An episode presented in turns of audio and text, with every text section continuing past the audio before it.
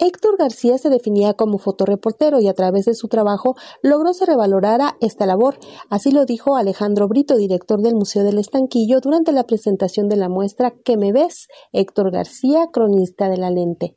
Él ganó por tres ocasiones el Premio Nacional de Periodismo, precisamente por sus fotoreportajes, el del movimiento ferrocarrilero, el del movimiento estudiantil de 68 eh, él se definía sobre todo como fotógrafo de prensa y él forma parte de la segunda generación de los fotógrafos de prensa en México, luego de los, de los Casasola y de los fotógrafos de la Revolución Mexicana.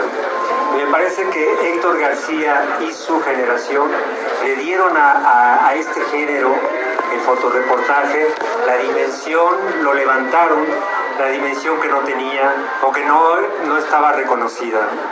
Y fue gracias al trabajo de él, junto con sus colegas, que se empezó en México a reconocer que lo que puede aportar el fotoreportaje, no solamente a la noticia, a la información, al periodismo, sino también al arte. Esta exposición reúne 240 fotografías y forma parte de las actividades para conmemorar el centenario del natalicio del pata de perro, como se le conocía coloquialmente, de quien era considerado por Carlos Monsiváis el fotógrafo de la ciudad. Crónica visual que abarca la vida política, social y cultural de México entre 1940 y 1980, abierta al público hasta el mes de enero de 2024. Para Radio Educación, Alejandra Leal Miranda.